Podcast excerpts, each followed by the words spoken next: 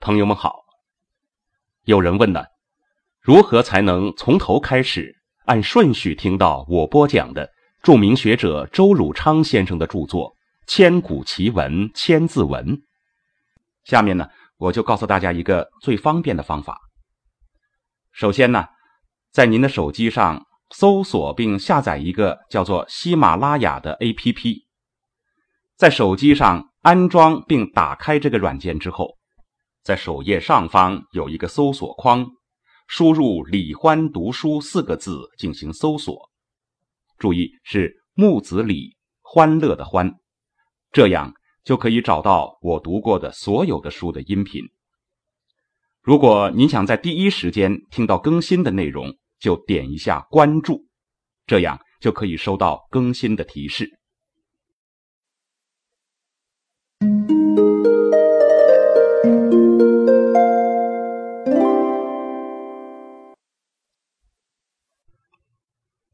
请继续收听《千古奇文千字文》，作者周汝昌，由李欢播讲。盖此身发，四大五常，恭为居养，岂敢毁伤？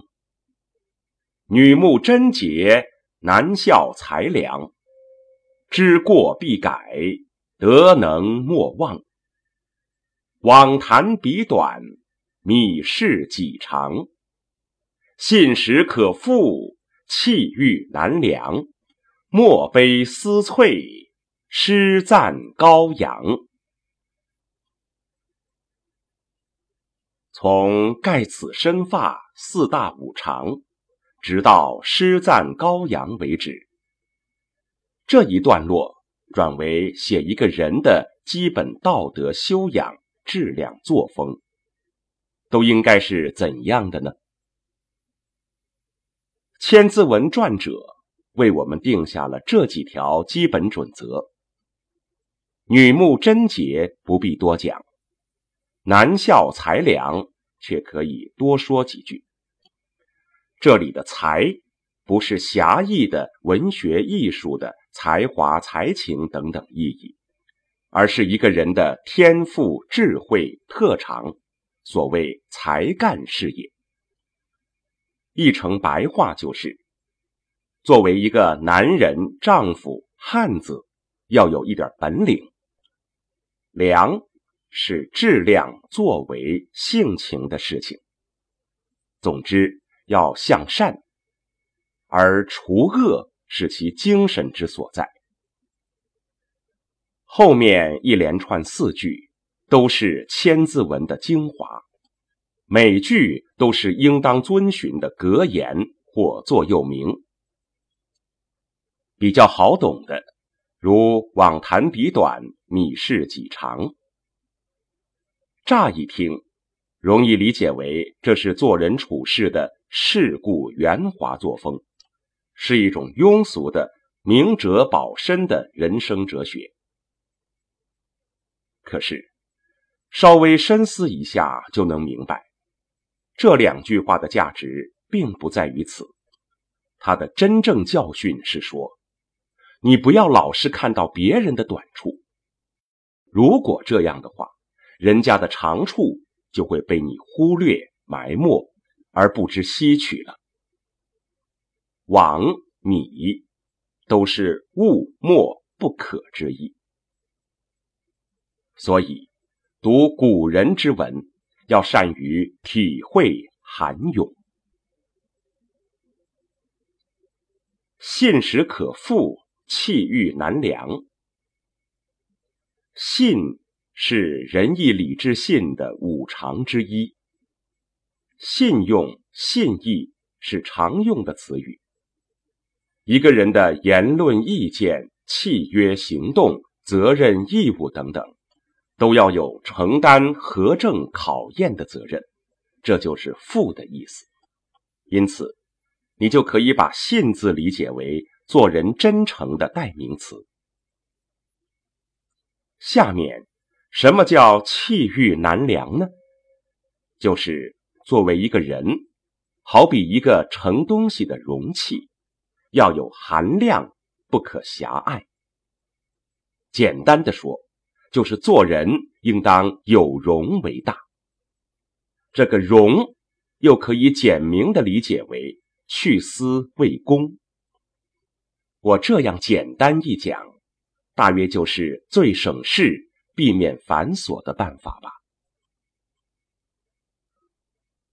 墨悲思翠，诗赞高阳。